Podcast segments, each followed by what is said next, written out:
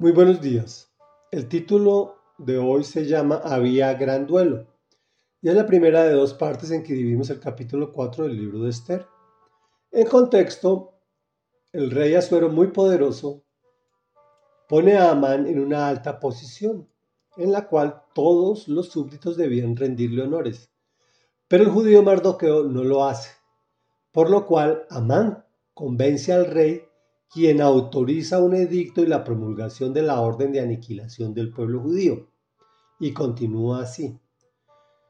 Cuando Mardoqueo se enteró de todo lo que se había hecho, se rasgó las vestiduras, se vistió de luto, se cubrió de ceniza y salió por la ciudad dando gritos de amargura.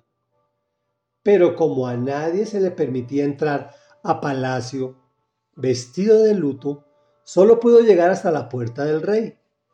En cada provincia a donde llegaba el edicto y la orden del rey, había gran duelo entre los judíos, con ayuno, llanto y lamentos. Muchos de ellos, vestidos de luto, se tendían sobre la ceniza. Cuando las criadas y los eunucos de la reina Esther llegaron y le contaron lo que pasaba, ella se angustió mucho y le envió ropa a Mardoqueo para que se la pusiera en lugar de la ropa de luto. Pero él no la aceptó.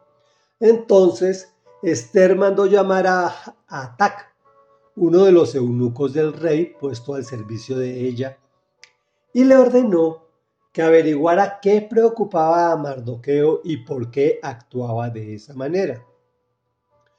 Así que Atac salió a ver a Mardoqueo, que estaba en la plaza de la ciudad frente a la puerta del rey. Mardoqueo le contó todo lo que había sucedido, mencionándole incluso la cantidad exacta de dinero que Amán había prometido para pagar al tesoro real por la aniquilación de los judíos.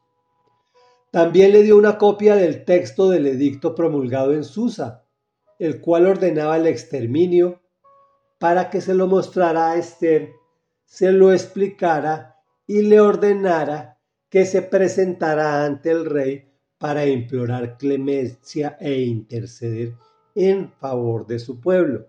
Comentario.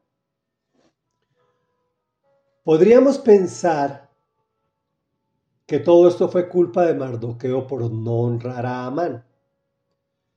Pero no es así. El pueblo de Israel tenía prohibido adorar imágenes o personas. Esto fue solo una excusa que utilizó el enemigo. Imagínate pensar en vengarse de una persona y matar toda la familia. Aquí se está pensando en vengarse de una persona y acabar con todo un pueblo, con toda una nación.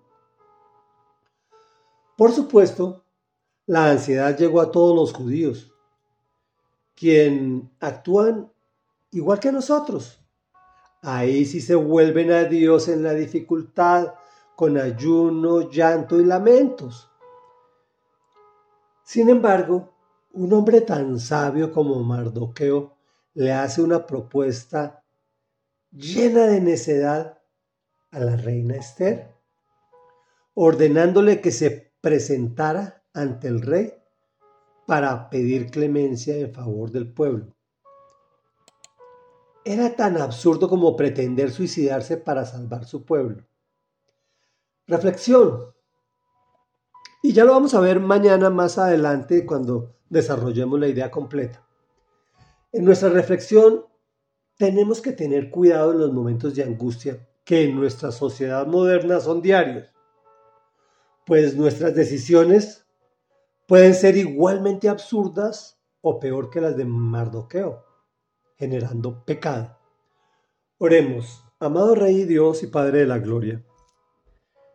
Venimos ante tu presencia humildemente, reconociéndote como nuestro Señor y nuestro Dios, y nosotros como tus criaturas, a quien has adoptado como hijos, por lo cual venimos confiadamente para decirte, Señor, necesitamos sabiduría en todo lo que hacemos, porque los tiempos son difíciles y hay gran duelo en nuestras naciones, puesto que a lo malo se le dice bueno y a lo bueno se le dice malo.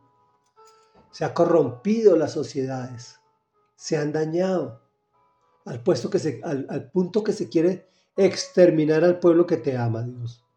Hoy venimos a interceder ante ti, Señor, por el pueblo cristiano, por el pueblo que te honra, por el pueblo que te busca, por aquellos que han entregado su corazón a ti a través del sacrificio, de la fe, de, la fe al sacrificio que hizo tu, tu Hijo Jesús de Nazaret. Por favor, Señor, ten misericordia y fortalécenos para enfrentar un mundo lleno de dificultades y de taludes frente a nosotros. Te lo rogamos en el nombre poderoso de Jesús. Amén y amén.